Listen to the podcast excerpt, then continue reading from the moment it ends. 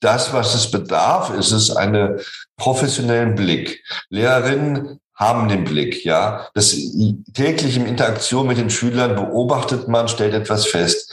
Aber stellt man eine Veränderung fest, dass sich jemand mehr zurückzieht, stummer geworden ist, auf der Blick sich verändert, in der Reaktion sich verändert, mehr zurücknimmt oder gar nicht mehr beteiligt. wenn so Veränderungen da sind, dann sollte man nicht zuwarten, sondern den Kontakt suchen, ansprechen,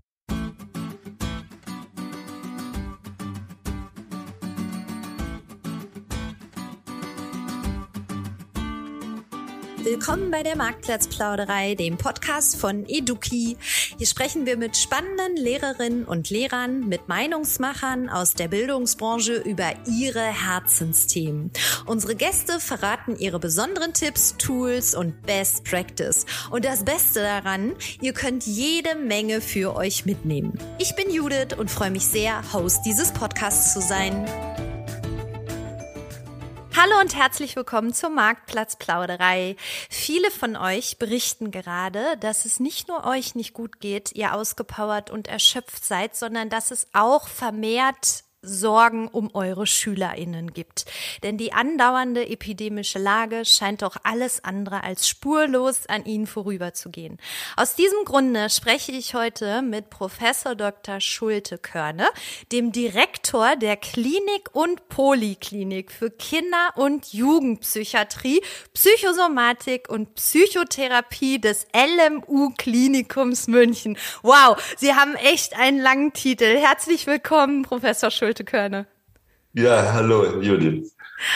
Ähm, wir starten in der Marktplatzplauderei immer mit unserer Kennenlernrunde 1 vor 8, damit unsere HörerInnen sie ein bisschen besser kennenlernen. Und ich stelle Ihnen da ein paar Fragen. Ich freue mich, wenn Sie so schnell wie möglich antworten. Und wir haben dafür eine Minute Zeit. Sind Sie startklar? Ich bin startklar. Dann geht es jetzt los. Ich lebe im schönen München. Zum Frühstück gab es heute mal wieder Müsli. Mein Lieblingsfach in der Schule war Geschichte. Nachteule oder Frühaufsteher? Beides. Das geht eigentlich nicht, aber gut. Lass das so durchgehen. Stadt, Stadtwohnung oder Haus auf dem Land? Stadthaus. ich sehe schon, das wird nicht einfach mit uns hier. Ja, mein, ja, mein Lieblingstool auf meinem Smartphone ist WhatsApp. Das letzte Buch, das ich gelesen habe, war ein Fachbuch. Im Urlaub fahre ich gerne nach. Italien. Kaffee oder Tee? Eindeutig Kaffee. 10.000 Schritte am Tag. Ein Problem oder kein Problem? Kein Problem. Wow. Ich bin ein großer Fan von. Oh, meiner Frau. Das ist die beste Antwort, die man geben kann. Vielen lieben Dank. Und ähm, wir können jetzt auch direkt schon ins Thema einsteigen, weil unsere Minute ist auch schon rum. Ähm, bevor wir das allerdings tun, würde ich gerne noch eine Triggerwarnung loswerden.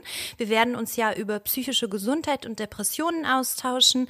Wenn ihr selbst, liebe HörerInnen oder jemand in eurem direkten Umfeld sich in einer Notsituation befindet, dann empfehlen wir euch natürlich, dass ihr euch an eure Ärztinnen wendet oder an die Telefonseelsorge unter der Nummer 0800 111 0111 oder ihr könnt auch bei einem tollen neuen Portal vorbeischauen und darüber spreche ich jetzt. Ähm, Herr Schulte-Körne, vor wenigen Wochen haben Sie und Ihr Team das Infoportal Ich bin alles gelauncht. Beschreiben Sie doch gerne mal selbst, worum es bei dem Projekt geht. Ja, ich bin alles haben wir gemacht für Kinder und Jugendliche, um ihnen Informationen und Hilfe anzubieten, die sie direkt ansprechen. Viele berichten immer über die Probleme der Kinder und Jugendlichen und immer die Erwachsenenperspektive. Aber dass sie sich direkt selbst angesprochen fühlen, sowohl was die Sprache angeht, was die Bilder angeht und was die Infos angeht, das fehlte total. Und wir haben gesagt, wir wollen das ändern. Wir wollen aber auch Informationen geben, die ja, wir sagen, wissenschaftlich abgesichert sind. Wir wollen nicht einfach aus dem hohlen Bauch aus mal Empfehlungen geben, sondern sagen, nee, da gibt es klare Studien dafür, die zeigen halt, das und das wirkt und das kann man gut machen und da gibt es auch wenig Risiken, wenn man das macht. Genau. Und ähm, wir haben jetzt, glaube ich, noch gar nicht gesagt, dass es überwiegend um das Thema Depression auch äh, tatsächlich geht. Ne? Depressionen bei Kindern und Jugendlichen. Ähm, Sie haben ja sogar, habe ich auf der Seite gesehen, auch ähm, Hilfsangebote in Form von direkter Ansprache, konkreten Tipps, aber auch ein Literaturverzeichnis, wenn man sich hinterher noch mal mehr informieren kann. Und das Wichtigste haben Sie auch schon gesagt, die Zielgruppe sind die Jugendlichen selbst. Es gibt auch eine Unterrubrik, da geht's, richtet man sich, glaube ich, auch an Eltern, richtig? Es gibt extra eine Seite für Eltern, weil wir es auch wichtig finden, die Eltern mit ins Boot zu holen. Ja, die haben nämlich auch viele Fragen und würden gerne wissen, wie man jetzt mit Depressionen beim Kind umgeht oder auch mit psychischen Krisen. Ja. Und wo sehen Sie selbst aber auch Grenzen des Portals? Das Portal ist jetzt keine Behandlungsangebot, sondern das ist primär präventiv. Das heißt, wir wollen eben mit der Information aufklären, wollen Mut machen, sich Hilfe zu suchen, wollen aber auch motivieren, halt die eigenen Ressourcen wieder zu entdecken. Und da geht vieles. Also es ist primär eine präventive Seite, keine Behandlungsseite. Ah ja, das ist besonders wichtig zu sagen. Ne? Was ja besonders auffällig ist, und das hatten Sie gerade auch schon angesprochen, ist das tolle Design und auch die Art der Ansprache. Also die ist ja wirklich sehr an die Jugendlichen orientiert. Und ich muss wirklich Ihnen ein Lob aussprechen, weil ich habe das noch nie so gesehen bei den Themen. Deswegen erstmal das Lob an dieser Stelle. Und es gibt ja auch begleitende Social-Media-Accounts, also bei Instagram und sogar auch bei TikTok. Warum war Ihnen das so wichtig? Ja, weil wir ganz klar wissen, dass die meiste Kommunikation der Kinder und Jugendlichen über diese Kanäle läuft. Und wir wollen ja genau die Kinder und Jugendlichen ansprechen. Deswegen ist es wichtig, die Social Media auch entsprechend dann doch zu bedienen und zu nutzen. Genau. Und das machen Sie ja gar nicht unbedingt so selber. Also Sie selber treten da ja nicht unbedingt in Entscheidung, sondern da steht auch noch so ein Team dahinter, ne? Na, die ganze Seite ist ein riesiges Teamwork. Und man muss sagen, halt, wir konnten das sowieso nur mit, zusammen mit der Beisheim-Stiftung machen. Ohne die wäre das überhaupt nicht gegangen. Also von daher ist so eine Seite, die so kompliziert in der Erstehung ist, immer ein Teamwork. Aber das macht auch Spaß. Man muss sagen, halt im Team zu arbeiten mit den vielen verschiedenen professionellen Blicken darauf, ist auch ein Gewinn für alle. Ja, auf jeden Fall. Wo kommen denn die ganzen jungen Menschen auch her, die Sie da gewinnen konnten, die da die ganze Social-Media-Arbeit machen? Ja, das, ich glaube, das ist äh, wirklich erstaunlich. Wir haben viele sind einfach auch ganz interessiert an dem Thema. Ja, wenn Sie wenn Sie Teammitglieder suchen und sagen, Sie machen so etwas, sagen viele, wow, das interessiert mich, da würde ich mich gerne einbringen. Also es ist gar nicht so schwierig, das Team zu finden. Das Entscheidende ist letztendlich, wie kommuniziert man miteinander. Ja, also wie schafft man das eben die verschiedenen Perspektiven, Wissenschaft, mehr Kommunikation, mehr Design. Wie bringt man die Leute so zusammen, dass nachher so eine tolle Seite entsteht? Ja, und wie sind Sie denn grundsätzlich auf die Idee gekommen? Also ich habe mich so in der Vorbereitung gefragt, ob es irgendwie aktuelle Studien auch gibt, die belegen, dass viel mehr Kinder und Jugendlichen aktuell unter Depressionen oder auch anderen Folgen der Pandemie mental leiden. Wir haben die Seite allerdings schon vorher entwickelt, bevor überhaupt Corona kam, weil der Bedarf eben halt an dieser Information für Kinder und Jugendliche schon vorher und schon länger besteht. Die Pandemie hat das nochmal beschleunigt und hat nochmal gezeigt, wie notwendig das ist, auch über psychische Risiken aufzuklären und dem entgegenzuwirken. Aber die Basis war eigentlich eine Leitlinie, die wir entwickelt haben zur Behandlung bei Depressionen von Kindern und Jugendlichen. Und da haben viele Expertinnen und Experten zusammengesessen, haben was Tolles entwickelt. Aber für die, die die Leitlinie gemacht wurde, die waren nicht beteiligt. Und die haben auch, die können auch die Leitlinie so gar nicht verstehen. Und da habe ich immer gesagt, halt, das müssen wir ändern, ja. Wenn wir den Kindern und Jugendlichen zeigen wollen, was gut ist, wie man sich Hilfe suchen kann oder was auch hilft in der Behandlung, müssen wir sie ins Boot holen und wollen das auch. Und das war eigentlich der Grundgedanke. Und dann hat sich gezeigt, dass psychische Erkrankungen, Belastungen so häufig sind und so die Kinder bedrücken, dass wir da präventiv mehr machen wollen. Okay. Ist das denn bedingt, also gibt es dazu Studien, dass das bedingt ist auch durch die Pandemie? Sie nicken schon. Ja, das ist die Pandemie hat das deutlich äh, nochmal zutage gebracht. Wir hatten ja vorher die Studien, ungefähr 20 Prozent der Kinder und Jugendlichen waren belastet. Und das ist jetzt enorm angestiegen, zwischen 30 und 40 Prozent. Und wir sehen ja jetzt aktuell auch wieder in der, in der Entwicklung, wie das zunimmt, ja. Die Kinder und Jugendlichen haben jetzt gesagt, um Gottes Willen nicht schon wieder Schulschließung. Jetzt droht schon wieder so eine Art Lockdown und ähm, diese, diese depressive, ängstliche Stimmung, die sich auch in der Gesellschaft mitteilt, ja, die erleben die Kinder und Jugendlichen noch stärker, weil die haben kein Sprachrohr, ja. Äh, wo artikulieren die sich in der Politik, ja? Wo hören wir von Kindern und Jugendlichen, die in der Öffentlichkeit auftreten und ein Forum haben, wo sie wahrgenommen werden? Das gibt es nicht, ja. Und das ist eine große Gruppe unserer Gesellschaft, die nicht beteiligt ist. Ja, und ich finde auch, also dieser Lockdown und die Einschränkungen ist ja so das eine, aber ich habe mich in letzter Zeit auch viel gefragt, auch in Rücksprache mit LehrerInnen, ähm, wie ist die Situation auch den Testungen, mit den Testungen in der Schule? Da wird man getestet und auf einmal ist man positiv, ja, dieses positive Testergebnis. Also ich meine, da wurde wochenlang, wird auch immer die ganze Zeit von Corona gewarnt ähm, und dann bin ich auf einmal positiv. Was macht das mit den Kindern und Jugendlichen? Ja, das ist ganz unterschiedlich. Primär löst erstmal Schuldgefühle auch aus, weil das natürlich auch Konsequenzen für die anderen, für die Mitschüler hat. Und nicht jeder geht damit positiv um, ja. Wir haben in unserer Gesellschaft eine gewisse Spaltung hier zwischen denjenigen, die positiv und nicht positiv sind und getestet, nicht getesteten und geimpften und nicht geimpften. Für die Kinder und Jugendlichen muss man immer wieder sagen halt, was sollen die tun in der Situation? Ja, was ist der Ausgleich? Wie können die damit auch leben? Ja, mit diesem Gefühl. Und da haben wir wenig Spielraum. Deswegen sagen wir immer, man muss es rational sehen. Es ist eine Infektionserkrankung, um die es geht, ja. Und es geht, diese politischen Dimensionen, die das hat und die Schuldzuweisung, auch gerade am Anfang der Pandemie, dass die Jugendlichen Treiber sind und wenn die dann ausgebrochen sind, auch quasi kriminalisiert wurden. Das sind schon auch äh, Entwicklungen, die belasten. Und da geht es wirklich aufzuklären und sagen halt, also das ist die falsche Perspektive. Die Kinder und Jugendlichen waren nicht die Treiber, ja. Und ja. äh, wir müssten eigentlich eher auf deren Gesundheit schauen. Nicht nur körperlich, auch auf die psychische Gesundheit. Genau. Und das ist ja genau das, was Sie auch mit Ihrem Portal im Prinzip erreichen wollen. Und da würde ich jetzt auch noch mal inhaltlich ein bisschen tiefer mit Ihnen einsteigen. Was sind denn erste Anzeichen dafür, dass aus einer Erschöpfung oder aus diesem Es geht mir nicht so gut Zustand vermutlich eine Depression geworden ist? Ich glaube, das Wichtigste ist, wenn so ein Zustand der Verzweiflung und Traurigkeit länger anhält und man quasi dann gar nicht mehr so rauskommt.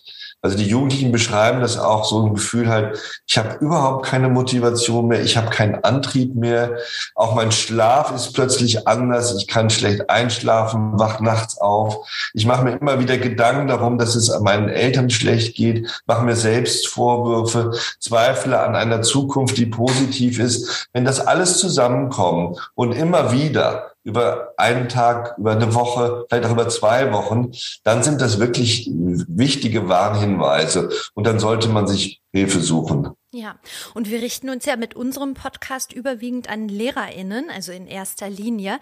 Welche Rolle hat denn hier die Schule? Also diese Anzeichen, die Sie beschreiben, können ja durchaus von Lehrerinnen beobachtet werden. Absolut. Und ich meine, das, was es bedarf, ist es einen professionellen Blick. Lehrerinnen haben den Blick, ja. Das täglich in Interaktion mit den Schülern beobachtet man, stellt etwas fest. Aber stellt man eine Veränderung fest, dass sich jemand mehr zurückzieht, stummer geworden ist, auch der Blick sich verändert, in der Reaktion sich verändert, mehr zurücknimmt oder gar nicht mehr beteiligt. Wenn so Veränderungen da sind, dann sollte man nicht zuwarten, sondern den Kontakt suchen, ansprechen eine Beziehung herstellen, wo der Jugendliche sich auch traut, etwas zu sagen. Denn viele denken halt, oh, da traue ich mich lieber nicht, da spreche ich lieber nicht an. Total falsch. Ja, im Gegenteil. Auf zugehen, offene Atmosphäre, entspannte Atmosphäre, nicht gerade so zwischendurch, mal gerade ist die Unterricht zu Ende. Ach, was ich dir noch sagen wollte, komm doch mal eben, sondern einen Rahmen schaffen, in dem man in Ruhe spricht, aber dann auch das Gefühl vermitteln, ich will mich auf dich einlassen und ich will dir zuhören. Und das ist der erste Schritt. Was ist denn wichtig, um Depressionen zu verstehen? Also was ist überhaupt eine Depression? Eine Depression ist tatsächlich eine komplexe psychische Erkrankung, ja. Und die hat sowohl biologische Faktoren, auch genetische Faktoren. Aber was man auch weiß, ist, dass genau Umweltfaktoren wie Stress, chronischer Stress oder Stress, den man nicht löst, dazu führen kann, dass vielleicht jemand, der eine gewisse Veranlagung dazu hat, jetzt erkrankt. Das heißt, es ist immer eine Wechselwirkung zwischen Biologie und Umwelt. Und deswegen hat unser Verhalten auch so eine große Bedeutung. Wir können gegensteuern. Wir können versuchen, eben halt gerade für einen Schülerinnen und Schüler, die belastet sind, Entlastung zu schaffen und nicht noch mehr Druck reinzugeben, sondern Entlastung schaffen, entsprechend, indem wir vielleicht sagen, halt, er braucht mehr Zeit oder es ist ein, ich versuche eben halt auch zu verstehen, warum zum Beispiel Spannung in der Schule entsteht in der Klasse. Vielleicht auch ist manchmal Mobbing der Grund, dass so eine Belastungssituation entsteht. Oder es passiert in Cybermobbing. Das kann man natürlich aus schulischer Perspektive oft nicht so genau wissen. Aber man kann eine Ebene schaffen, in dem auch Jugendliche darüber sprechen. Und dann kann man auch versuchen, entsprechend auch Hilfen den Eltern zu geben und sagen halt, hier ist Handlungsbedarf, ja. Mhm. Und was ich auch in Ihrem Portal schon gelernt habe, dort stand der Satz auch, ähm, oder ich habe es in Ihrem Podcast gehört, auf den komme ich gleich auch noch zu sprechen, Depression ist nicht Depression. Also ähm, es läuft auch sehr unterschiedlich äh, ab, ne? Ja, das hat die Depression, muss man sagen, ist eine der vielen psychischen Erkrankungen, die nicht so einfach fassbar ist. Deswegen wird sie auch oft übersehen oder deswegen fällt es auch so schwer, die Diagnose zu stellen. Aber wir wissen, es geht. Wenn man gut ausgebildet dafür ist, kann man es erkennen und man kann sie vor allen Dingen auch gut behandeln. Und das ist auch das, was wir auf der Seite immer sagen. Nicht zuwarten, sondern frühzeitig sich Hilfe zu suchen, damit man auch die fachliche Unterstützung und auch entsprechende Behandlung bekommt. Ja, und wie sieht denn so eine Behandlung weiß nicht, ob man das überhaupt sagen kann, klassischerweise, aber wie sieht denn so eine Behandlung bei äh, Jugendlichen aus im Falle von Depressionen? Auf jeden Fall ist eine psychotherapeutische Behandlung sinnvoll. Das heißt, man hat ein Therapieangebot mit einer Person des Vertrauens, wo man versucht, in Gesprächen oder auch auf einer anderen Ebene die Probleme zu verstehen und dann natürlich versuchen, das so zu verändern, dass solche Stresssituationen weniger stressig sind oder dass Auslöser sich verändern oder dass ich auch lerne, besser mit Belastungssituationen umzugehen. Es gibt verschiedene Methoden dabei. Im Grunde genommen ist allen Methoden gemeinsam, dass man über das Verstehen der Auslöser dieser Symptomatik oder der Problematik eine Änderung herbeiführt und dass man den Jugendlichen so stabilisiert, dass er eigene Ressourcen aktiviert um quasi zukünftig mit Herausforderungen des Lebens besser umzugehen. Ah ja, okay. Und ähm, das erfordert ja, wenn ich das jetzt so höre, auch ein hohes Reflexionsvermögen der Kinder und Jugendlichen. Und ich glaube, da unterschätzt man sie vielleicht manchmal, ne? Also ja.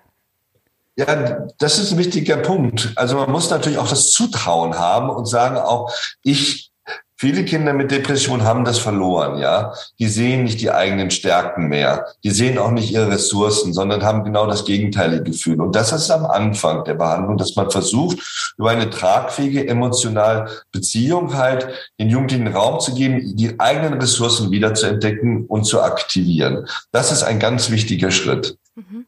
Es gibt ja auch so begleitende Therapien noch wie Tanz oder Bewegung. Ne? Das ist, also ich habe auch irgendwie gelernt bei Ihnen so, dieses in Aktion wiederzukommen und Leidenschaften zu entdecken, dass das auch ein ganz wichtiges Thema ist.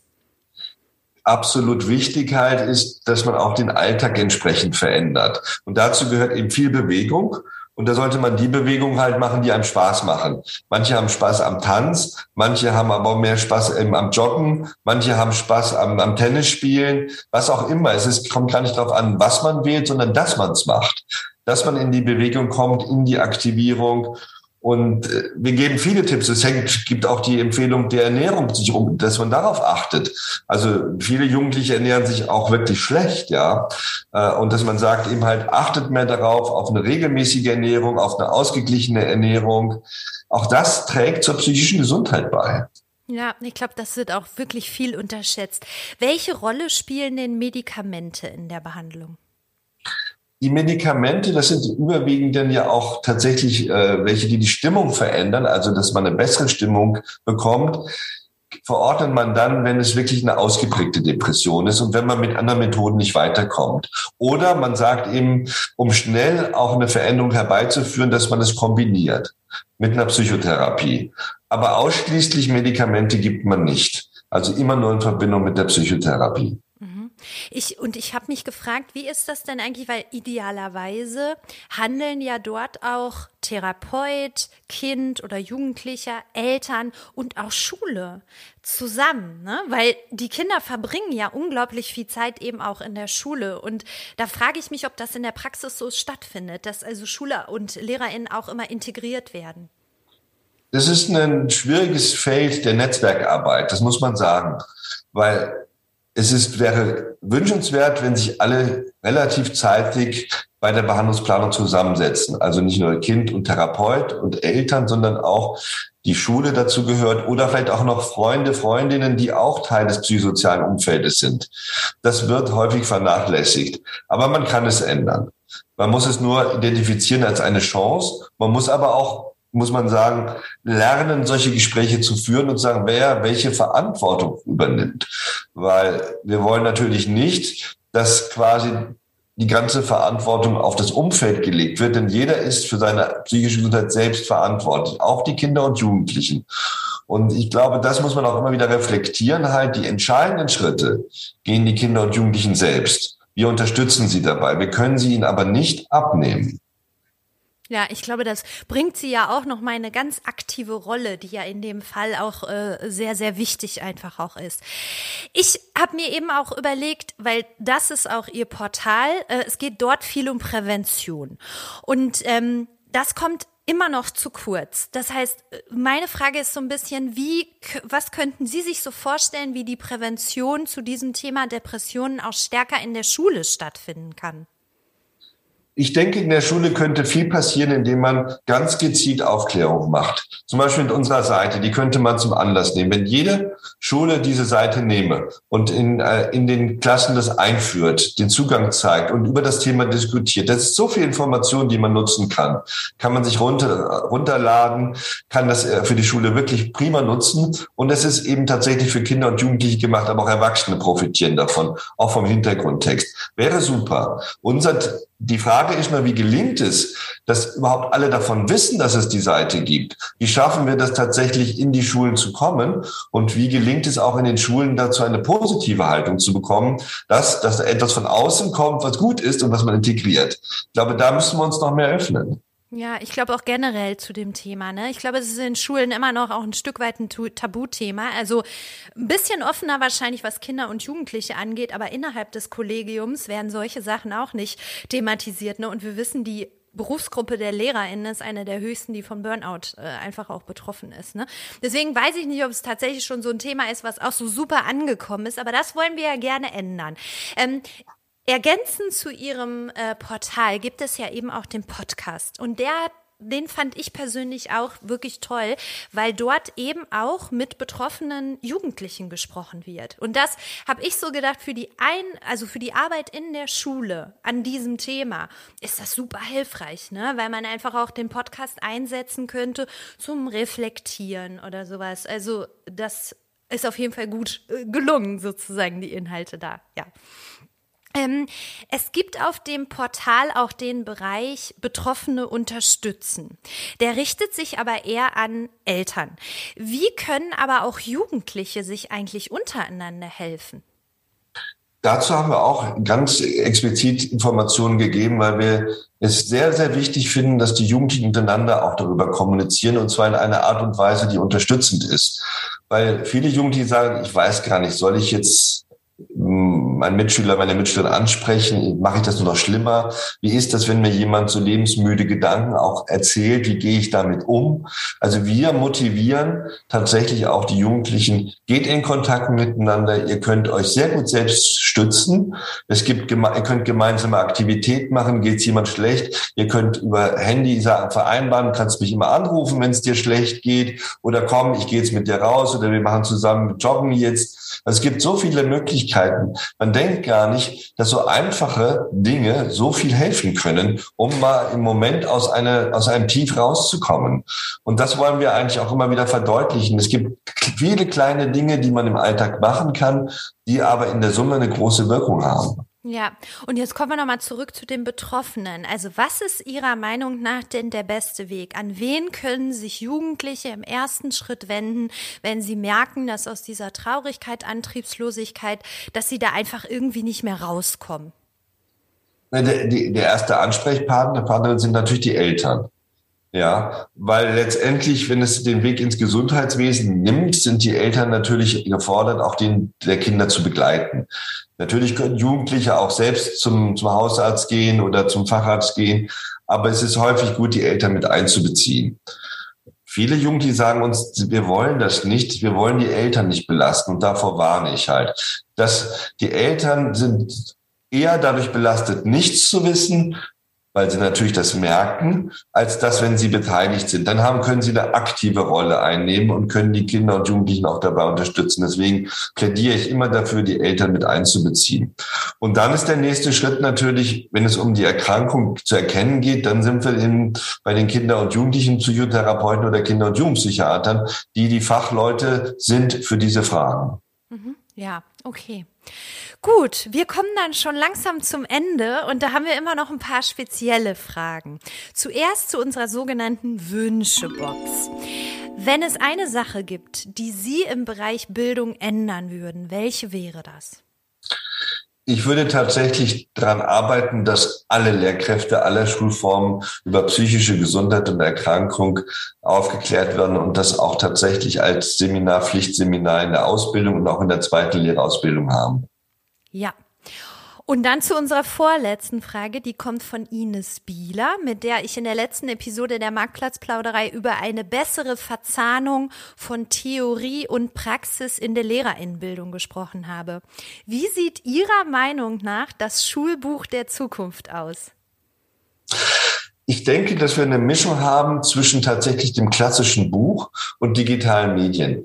Ich denke, wir werden einen Teil halt gerade aufgrund der Möglichkeiten, ähm, bei digitalen Medien schnelle Anpassungen zu machen, eine große Verbreitung zu erreichen, werden wir darauf nicht verzichten können. Und wir sehen ja jetzt auch mit unserer Seite, was man da alles machen kann, eben mit Interviews, mit Podcasts, mit animierten E-Learning-Plattformen und so etwas. Das ist eine echte Bereicherung. Es wird das klassische Schulbuch nicht ersetzen, aber die Kombination aus beiden, glaube ich, ist eine spannende Entwicklung. Ja, sehr interessanter Ansatz.